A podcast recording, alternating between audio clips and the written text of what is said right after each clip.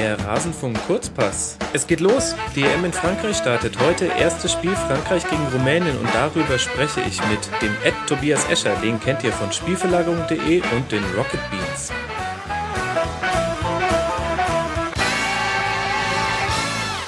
Tobi, ich grüße dich. Ich grüße dich. Ich liebe es immer, wenn du sagst so, legen jetzt los, ich lege jetzt das Intro rein und dann kommt ja dieser, dieser ähm, Kassettenknopf. Mhm. Also das, da denke ich immer tatsächlich, dass du mich jetzt zu Hause auf eine Kassette drückst und ähm, das Intro reinlegst. Äh, Fun Fact, Rasenfunk Trivia. Ähm, eigentlich soll das das Einschalten eines alten Röhrenradios sein. Also ist es auch. Ähm, ja. Aber tatsächlich hört sich mehr an wie eine Kassette. Aber ähm, eigentlich ist das so ein ganz altes Transistorradio. Die hören sich äh, genauso an. Da musste man nämlich auch so eine Klicktaste drücken. Da bin ich zu jung für. Also Kassette habe ich noch mitbekommen, aber Transistorradio, da bin ich mit 28 Lenzen oder der falsche Ansprechpartner. ja, ich kenne es ehrlich gesagt auch nur noch so. Ähm, bei der Modelleisenbahn meines Papas stand immer so ein altes Radio. Ach, ich habe es geliebt. Und mein Gott, war die Tonqualität gut bei diesen. Ähm, na egal. So, wir schweifen ab. Tobi, wir wollen über die EM sprechen und da geht's ja heute los. Frankreich gegen Rumänien. Auf was freust du dich mehr, das Spiel oder die Eröffnungsfeier? Ähm, ich freue mich auf das Spiel. Meine Frau freut sich auf die Eröffnungsfeier. Die hat schon ungeduldig gefragt. Ich weiß gar nicht, ob da so eine große Eröffnungsfeier geplant ist. Wahrscheinlich schon, aber ja. ich kann mich jetzt auch nicht an die letzte Eröffnungsfeier erinnern bei einer Europameisterschaft. Ähm, von daher, ich glaube, ich freue mich schon ein bisschen mehr auf das Spiel, nicht? Ja, okay, kann ich verstehen. Nee, also es ist eine geplant, um halb neun geht's los im ZDF mit der Eröffnungsfeier und um neun beginnt dann der sportliche Teil, dann wird angepfiffen. Ich vermute mal, es wird wieder irgendwas mit äh, Länderflaggen, Luftballons, irgendwelchen tanzenden Kindern, ähm, Segways, ja leider nicht. Vielleicht erleben wir mal die ersten Drohnen bei einer Eröffnungsfeier. Wenn das aus sicherheitstechnischen Gründen möglich ist, dann, hm, naja, schauen wir mal. So, reden wir über Sportliche, oder? Ja. Frankreich, der Gastgeber. Wenn sie Gastgeber waren, hat das immer gut funktioniert. Ähm, sowohl bei der EM als auch bei der WM 1998 ähm, sind sie dann als ähm, Titelsieger, als Titelträger aus dem Turnier gegangen. In diesem Jahr ist man sich nicht so ganz sicher. Sie zählen definitiv zu den Mitfavoriten, aber ähm, Deschamps hat eine relativ unerfahrene Mannschaft. Ich habe mal rausgesucht, 539 Länderspiele hat der aktuelle Kader. Zum Vergleich, Deutschland hat 930 und Spanien 1004 Länderspiele. Glaubst du, das ähm, kann tatsächlich ein Faktor werden? Hm, das ist eine, ich glaube, diese Rechnung ist auch so eine bisschen eine Milchmädchenrechnung, weil ähm, alleine Podolski und Schweinsteiger kommen ja zusammen auf über 250 Länderspiele, glaube ich. Ja, da hast ja, du mich sehr so. gut erwischt, genau. Und Casillas nämlich genau. bei Spanien auch. Hm. Genau, Casillas auch und dann Iniesta hat, glaube ich, auch noch, muss auch noch um die 100 haben. Mhm. Und aber bei Deutschland ist es halt umso auffälliger, weil Schweinsteiger und Podolski ja gar nicht von Anfang an spielen werden im ersten Spiel. Ähm, von daher sehe ich da keinen Vorsprung. Ähm, es ist aber tatsächlich so, dass man in Frankreich so ein bisschen diskutiert, ob diese Mannschaft bereits reif genug ist. Also es ist klar, dass da eine junge Generation heranwächst, die ähm, sehr stark ist. Aber die Frage ist halt, ob diese EM nicht noch ein ein Ticken zu früh kommt für ähm, Spieler wie Kingsley Coman zum Beispiel oder Martial, die halt doch noch sehr jung sind. Mhm. Gut, sie hatten ja auch einiges Verletzungspech, muss man dazu sagen. Also es fehlt eine ganze Reihe von Spielern, die auch noch ein bisschen mehr Erfahrung ähm, mit reingebracht hätten. Sarko wegen Dopingvergehen, Debussy verletzt, Varon verletzt, Diarra angeschlagen und ähm, anders als Joachim Löw hat äh, Didier Deschamps da gesagt, nein, er nimmt keinen Spieler mit, der nicht äh, von Anfang an fit ist. Ähm, was glaubst du, was das jetzt ähm, für Frankreich bedeutet? Die Ausfälle beziehen sich ja vor allem auf die Abwehr. Ja, oder im Fall für Diarra auf das defensive Mittelfeld, mhm. was natürlich auch, ähm, wo er natürlich auch ähm, eine gewisse Reife mit reingebracht hätte. Ähm, in der Abwehr geht es. Die Probleme sind natürlich die Außenverteidigerposition, wo man jetzt wahrscheinlich mit ähm, Evra und Sanya arbeiten muss. Mhm. Ähm, Evra ist ja auch nicht mehr der Jüngste, also der ist jetzt schon ziemlich alt, der ist 35, glaube ich. Ja. Ähm, und Sanya ist auch schon 33. Da hat man dann natürlich ein gewisses Dynamikdefizit, sage ich mal, also auch ein Geschwindigkeitsdefizit vor allem, was ähm, Nachrücken geht, vor, vor, allem im Vergleich zu anderen äh, Nationen. Das sehe ich halt momentan als hauptsächliche Schwachstelle im Kader. Mhm. Und damit ist eigentlich auch klar, was der Trumpf des Kaders ist. Ähm, die, die Offensive ist einfach äh, erstklassig besetzt. Ähm, vermutlich starten sie heute Abend mit Payet, Griezmann und Pogba. Oder habe ich da jemanden außer Acht gelassen? Ja, also ähm, Payet, Griezmann kommen ja über die Flügel hauptsächlich bei mhm. den ähm, Franzosen, auch wenn äh, Griezmann im Verein ja eher aus dem Zentrum kommt. Ähm, Pogba kommt dann aus dem Mittelfeld heraus, zusammen mit Matuidi wahrscheinlich. Ähm, Giroud könnte noch im Angriff als Stoßstürmer auflaufen. Mhm, ähm, stimmt, ja. Mhm. ja. Dann haben wir auch schon dieses ähm, Viereck da vorne. Ähm, was halt auffällig ist bei den Franzosen, ist, dass sie ähm, sehr stark durch die Mitte agieren. Also jetzt gar nicht durchs Zentrum, sondern auch durch die Halbräume die viel gerühmten. Das musst du kurz du, ähm, runterbrechen. Ja. Ich habe genau, leider ja. jetzt unsere, unsere Pfeife aus dem Taktik-Tribünengespräch nicht, nicht auf der Wii-Remote liegen, aber musst du kurz erklären, äh, wie kann man durchs Zentrum kommen, aber dann irgendwie nicht durch die Mitte? Ähm, man, es gibt, wenn man das nach Guardiola geht, kann man das Spielfeld in fünf ähm, Bereiche einteilen. Einmal die beiden Flügel, dann die Mitte, die halt tatsächlich ganz im Zentrum ist, und dann diese Zwischenräume, Zwischenflügel Mitte. Mhm. Die hat, glaube ich, Jürgen Klopp irgendwann mal Halbräume genannt. Und seitdem hat sich das so halbwegs eingebürgert bei uns Spielverlagerungsleuten. Ähm, und wenn man natürlich guckt, äh, Frankreich spielt auf den Flügeln eigentlich mit Griezmann und aber auch Payet, zwei Spieler, die sich eher im Zentrum heimisch fühlen. Die dann natürlich nicht an, äh, an der Linie kleben, sondern in diese sogenannten Halbräume reingehen. Mhm. Und dann kommt von hinten halt auch noch Pogba und Matuidi, die sehr oft nach vorne schießen. Und gerade Pogba ja, der mit seiner ganzen Dynamik ja und seiner ganzen ähm, Kraft nach vorne geht, ähm, die dann diese Halbräume besetzen und versuchen, über diese Halbräume nach vorne zu kombinieren. Mhm. Okay, das heißt, wir, wir merken uns, das ist quasi ähm, die Mitte zwischen der Mitte und den Flügeln. So ungefähr kann man sich vorstellen. So ungefähr, ja. Wenn, wenn, man die, wenn man eine gegnerische Viererkette hat, ist es die berühmte Schnittstelle zwischen Außenverteidigern und Innenverteidigern. Da konnte man früher noch hervorragend durchspielen, als die noch nicht so eng standen wie jetzt im modernen Fußball. Hm. Ähm, was haben wir denn für ein Spiel zu erwarten? Denn ich persönlich weiß über Rumänien nicht so viel. Auch in unserer EM-Vorschau konnten wir da nicht so viel Licht ins Dunkel bringen, denn es ist eine rumänische Mannschaft, ähm, der fast komplett namenlosen. Ähm, gleichzeitig erinnert man sich etwas wehmütig an, an vergangene Zeiten, in denen Rumänien echt tolle Kicker hatte. Ähm, ich habe inzwischen nachgelesen, dass es in Rumänien nur noch drei ähm, Nachwuchsleistungszentren von Vereinen gibt. Ähm, und da, da es so ein bisschen im Argen liegt und äh, gleichzeitig so viel Vetterwirtschaft und Misswirtschaft äh, im Verband stattfindet, dass George Hachi, der der Rumäne, der wahrscheinlich auch vielen der Hörern dann bekannt ist, ähm, lieber irgendwo sein eigenes Ding macht bei einem Verein, als irgendwie sich für den Verband zu engagieren. Jetzt haben die aber eine gute Qualifikation gespielt, ohne Niederlage, mit 11 zu 2 Toren, beste Defensive der EM-Qualifikation. Hm. Würde ich jetzt sagen, das wird heute Abend ähm, klar in eine Richtung gehen. Äh, Frankreich wird den Ball haben, Rumänien wird warten und es könnte aber auch sein, dass über 90 Minuten gar nicht so viel passiert. Ja, ähm, Rumänien ist eine Mannschaft, die sehr stark auf das Mannschaftsgefüge setzt und auf ähm, das Konterspiel. Ähm, da kann ich vielleicht noch zu deiner Geschichte der Namenlosen, der Mannschaft der Namenlosen eine kleine Geschichte hinzufügen. Ja. Wir haben ja bei unserer, wir haben ja auch eine mit Spielverlagerung eine EM-Vorschau rausgebracht. Die und da haben wir immer diese Kategorien, da haben wir immer diese Kategorien, ähm, Superstar, Schlüsselspieler und Hipster. Und wir haben tatsächlich überlegt, ob wir bei manchen Nationen das Feld Superstar freilassen. Haben uns dann dagegen entschieden und jetzt ist ähm, Vlad Chirches, der Super, Vlad Chiriches, ich weiß es, ich nicht, wie man ihn ausspricht, und mir war er vorher auch nicht wirklich geläufig. Also ich habe schon mal gehört, der spielt bei Napoli als Innenverteidiger, aber das war es dann auch schon. Und der ist dann der Superstar dieser kompletten Mannschaft. Das sagt, glaube ich, schon alles. Mhm. Sie werden, sie werden sich in einem 4-2-3-1, 4-4-1-1 aufbauen. Sie werden verteidigen, sie werden auf Konter spielen. Ähm, sie werden ganz klar den Fokus auf die Abwehrarbeit legen, was sie auch sehr gut können, was sie auch in der Qualifikation bewiesen haben. Mhm. Sind dabei, nutzen dabei relativ häufig Manndeckung, also das, was man im modernen Fußball als Manndeckung bezeichnet, wenn ein Mittelfeldspieler seinem Gegner weit folgt und den eng deckt. Da werden besonders ähm, bestimmt Pogba wird man bestimmt ein Auge haben und den eng decken.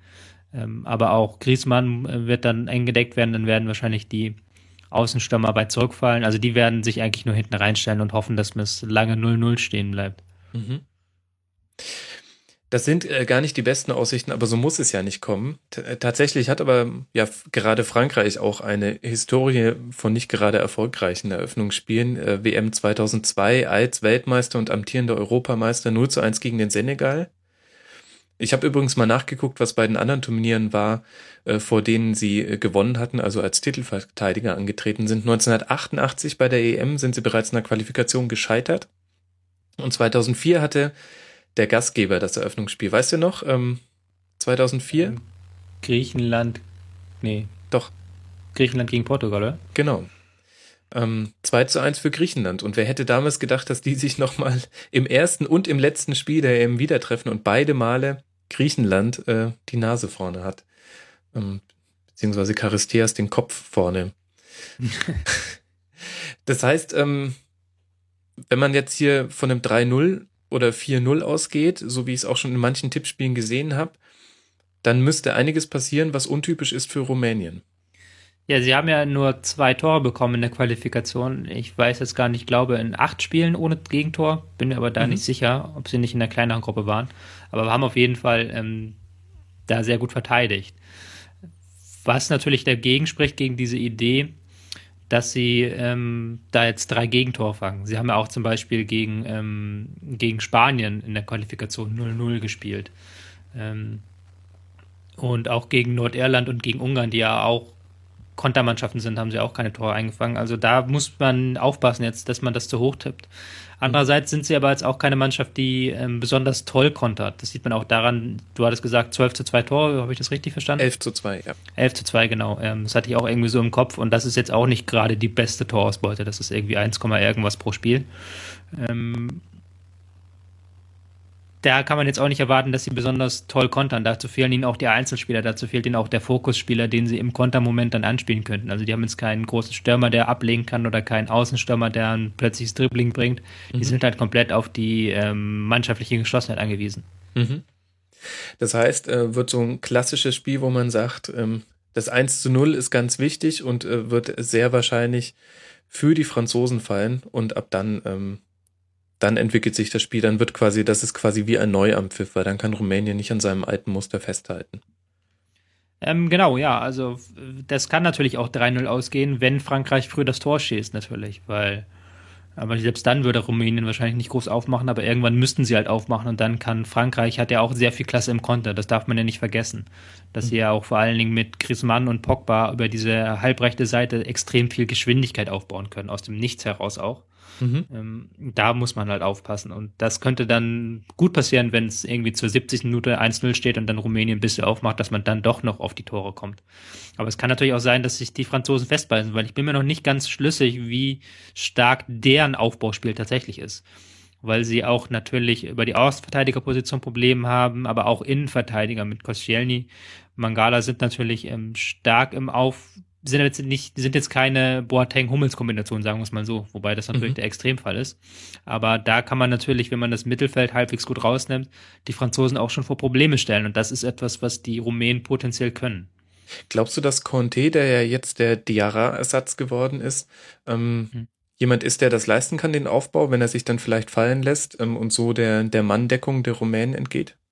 Ja, ähm, Conte Meister geworden ähm, in England mit Leicester ist ein sehr spielintelligenter Spieler, der ähm, da viel zu leisten vermag und auch ähm, sehr gut Räume lesen kann. Der ähm, aber auch defensiv sehr stark ist mit seiner ähm, ganzen körperlichen Art. Das ist halt schon so ein interessanter Fall, Best of Both Worlds, halt Körperlichkeit und Spielerisches. Mhm. Das wird schon interessant sein, ja. Ich weiß nicht, ähm, ob er spielt. Ist Diara ist fit, glaube ich, und könnte dann auch im Mittelfeld auflaufen als ähm, Sechser, wobei Diarra, glaube ich, noch, äh, weil Kante noch die offensive Variante wäre. Ich war mir jetzt gar nicht sicher, dass Diarra mit dabei ist, ehrlich gesagt. Ich dachte, also, Diarra ähm, wäre jener Spieler gewesen, den Deschamps aussortiert hat, weil er eben nicht fit ist. Ich finde ihn nicht im Kader. Ach so, dann äh, war das so, aber er ist auf jeden Fall bei uns im Spielverlagenhaft auch im Kader. Ich nehme das immer als Benchmark. Oh, ja. müsste man, und ich weiß es nicht, ähm, da müsste man theoretisch mal den Kollegen Konstantin Eckner fragen. Und ich aber bin mir ziemlich sicher, dass Deschamps gesagt ja, hat, er möchte keinen Spieler mitnehmen, der nicht komplett fit ist. Ähm, das ähm, hatte ich vorhin schon ähm, erwähnt, dass, ähm, das macht äh, ein gewisser Joachim Löw ein bisschen anders mit Hummes und mit Schweinsteiger. Ähm, genau, also ist nicht im Kader tatsächlich. Da darf man gespannt sein. Okay, dann wird Kante wahrscheinlich spielen.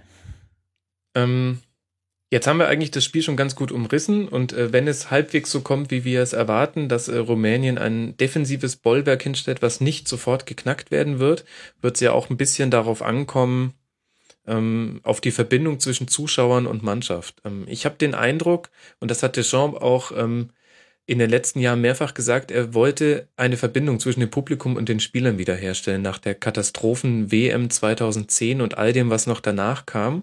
Und ich habe den Eindruck gehabt, dass ihm das wirklich gut gelungen ist. Vor allem jetzt auch in den letzten Spielen hat man das gesehen, äh, gegen die Niederlande zum Beispiel, gegen Kamerun, ähm, wo es zum Teil ja auch noch 2 zu 2 steht, bis äh, Payet ein, ein Traumfreistoß rein drischt. Ähm, die Stimmung habe ich immer als sehr, sehr positiv empfunden und könnte meiner Meinung nach tatsächlich ein Trumpf sein für Frankreich. Ja, ich glaube, ähm, Frankreich hat wieder Lust auf diese Nationalmannschaft. Das war ja nicht immer so in den vergangenen Jahren. Und die Mannschaft hat sich auch nicht immer bestens verhalten. Man hat so ein paar Altlasten, ist man äh, in stimmungstechnischer Hinsicht losgeworden mit der ben Benzema-Geschichte auch zum Beispiel, der jetzt nicht dabei ist. Ähm, da hat man eine Verbindung herstellen können zwischen Mannschaft und ähm, Fans. Und das ist natürlich auch was, was viele sagen, was ein Vorteil ist für die Franzosen, ist dieser Heimvorteil, den sie jetzt diesmal wirklich tatsächlich haben. Mhm. Und der ja in den vergangenen Jahren auch viele Teams weitergeholfen hat. Also Deutschland 2006 äh, hat der Heimvorteil ins Halbfinale getragen, aber auch Brasilien, ähm, die natürlich zwar im Halbfinale dann total versagt haben, aber man muss auch sagen, sie sind bis ins Halbfinale gekommen erstmal mit sehr viel Glück, aber auch mit diesem Quäntchen an ähm, Leidenschaft, die man ja. durch die Heimspiele nochmal ziehen kann. Mhm, absolut, das, das kann man so sagen, ja. Übrigens, äh, gestern, weil du Deutschland angesprochen hast, gestern hat sich äh, das äh, Eröffnungsspiel Deutschland gegen Costa Rica zum äh, im zehnten Jahr gejährt. Hm. Zehnjähriges Jubiläum, meine ich. Und ich habe mir tatsächlich nochmal die Tore angeguckt. Was für eine Bude von Philipp Lahm. Ähm, das war ja damals so sein, das war ja sein Arjen Robben-Ding, sein One-Trick-Pony, mhm. dass er von, von außen links nach innen rechts reinzieht. Aber wie er den tatsächlich auch in den Winkel schlänzt, das hat man tatsächlich so von ihm nie wieder gesehen. Bestes Tor seiner Karriere zum bestmöglichen Zeitpunkt. Ja, das war auch damals ein komischer Ball bei der WM 2006. Da gab es ja mehrere so eine ähm, Buden und die Torhüter haben ja auch gesagt, der flattert so komisch, weil genau. der damals ähm, zum ersten Mal rund, wirklich runder war als früher. Mittlerweile sind die Spieler das, glaube ich, gewohnt, aber da waren sie es nicht. Und da haben es natürlich dann Spieler wie Lahm plötzlich geschafft, in den Winkel zu knallen. Ja. Aber war auch lustig bei der, bei der WM, da haben es auch teilweise äh, sehr viele Spieler nicht geschafft, einen langen Ball ordentlich zu teilen, weil der Ball immer zu weit gegangen ist, weil sie das nicht irgendwie hinbekommen haben. Mhm. Stimmt, in dem Spiel war ja auch der, der Schuss von Frings, das war ja auch so, eine, so ein komisches genau, Ding, ja. was dreimal die Richtung geändert hat und dann äh, gar nicht mal so platziert neben dem Torhüter einschlägt. Ach, mein Gott, das ist auch schon zehn Jahre her. Man wird tatsächlich alt. Äh, damals einen der witzigsten Tweets, äh, den ich gelesen habe zur kompletten WM. Ähm, äh, Philipp Lahm 2030 beim Arzt. Äh, ich habe Schmerzen im Rücken, ähm, geht hier so links rein und dann äh, rechts oben raus. Antwort des Arztes: Ah, wie gegen Costa Rica. Sehr witzig. Ich glaube, der war sogar vom Reality Check, dem rc-kh, mit dem ich gestern einen Kurzpass aufgenommen habe. Okay, wir schweifen ab. Äh, schauen wir mal auf ähm, die letzten EM-Öffnungsspiele. Dann sehen wir, Portugal hat gegen Griechenland verloren, 1 zu 2, wir haben es schon angesprochen. Schweiz hat gegen Tschechien verloren, 0 zu 1. Und 2012 Polen gegen Griechenland, 1 zu 1. Das heißt, in den letzten drei Europameisterschaften ging es nicht so gut los für die Gastgeber. Schauen wir mal, wie es heute Abend wird. Tobi, was mich jetzt noch interessieren würde, wie verfolgst du als Taktik- und Statistik-Nerd eine Europameisterschaft? Was sind zum Beispiel deine Datenquellen? Ähm, Datenquelle Nummer eins ist immer whoscored.com, die mhm. immer sehr viele Live-Daten zu den Spielen haben, die auch jetzt bei der Europameisterschaft wieder alles haben müssten. Ich meine auch tatsächlich, dass ARD oder ZDF, ich bin mir gerade gar nicht sicher wer, ähm, zusammenarbeitet mit der Firma von ähm, Steffen, Stefan Reinhardt, der eine auch eine Statistikfirma hat, mhm. die auch sehr interessante Daten sammeln. Die sammeln nämlich Daten wie viele Spieler ein Spieler mit einem Pass überspielt. Klingt jetzt erstmal kompliziert, ist im Endeffekt ganz einfach. Wenn Boateng von der Abwehr einen Ball hinter die Abwehr spielt und Gomez daraus ein Tor schießt, hat äh, Boateng zehn gegnerische Spieler überspielt. Nämlich sämtliche Feldspieler mit einem Pass überspielt. Ähm, ja, ähm, Du hast mir das ja schon damals im Taktiktribünengespräch ähm, mhm. erzählt und ich habe da ein bisschen drüber nachgedacht. Ich weiß nicht, ob, ob diese Methode wirklich ähm, immer eine Aussagekraft hat tatsächlich. Denn es gibt, also natürlich wird der Vertikalpass damit belohnt. Hm. mit dieser Zählweise. Aber es gibt auch ganz viele Spielsituationen, wo es eigentlich schlauer ist, nochmal hintenrum schnell aufzubauen. Äh, der Klassiker, ich lasse den Ball prallen und dann ist der nächste Pass dann derjenige, der äh, die Abwehrreihe überspielt, weil links jemand eingelaufen ist. Ähm, ja, in der Tat ist das ähm, bisschen problematisch, hast du schon recht, weil halt auch Aktionen, die zu risikoreich sind, dann teilweise belohnt werden. Ähm, aber es ist natürlich schon eine Hilfe, um zu gucken, was können Spieler. Zum Beispiel eine interessante Sache, die bei dieser Metrik rauskam, ist, dass kein Spieler der deutschen Nationalmannschaft so viele Spieler überspielt wie Toni Kroos. Ah, was man jetzt okay. zunächst mal gar nicht denken würde, aber der auch bei seinen vielen Pässen zur Seite sind halt trotzdem noch genug Pässe nach vorne dabei, dass er da diese Metrik mit Abstand anführt. Also solche Dinge kann man da halt sehen. Also ich würde es jetzt nicht als Standalone-Wert mhm. nehmen, um die Stärke eines Spielers komplett zu messen. Und was machst du dann jetzt, wenn du EM-Spiele siehst? Ähm, du siehst die ja anders als, ich würde sagen, wahrscheinlich 95 Prozent aller Fußballfans, sehr viel analytischer. Machst du die Notizen nebenher? Wie pflegst du eigene Statistiken dann im Nachgang des Spiels? Ja, ähm, ich habe werde wahrscheinlich, ich habe zur Bundesliga immer meine eigene Excel-Tabelle gemacht, wo ich mir immer die wichtigsten Daten, Ballbesitz, Passstatistiken, Schussstatistiken rausgesucht habe.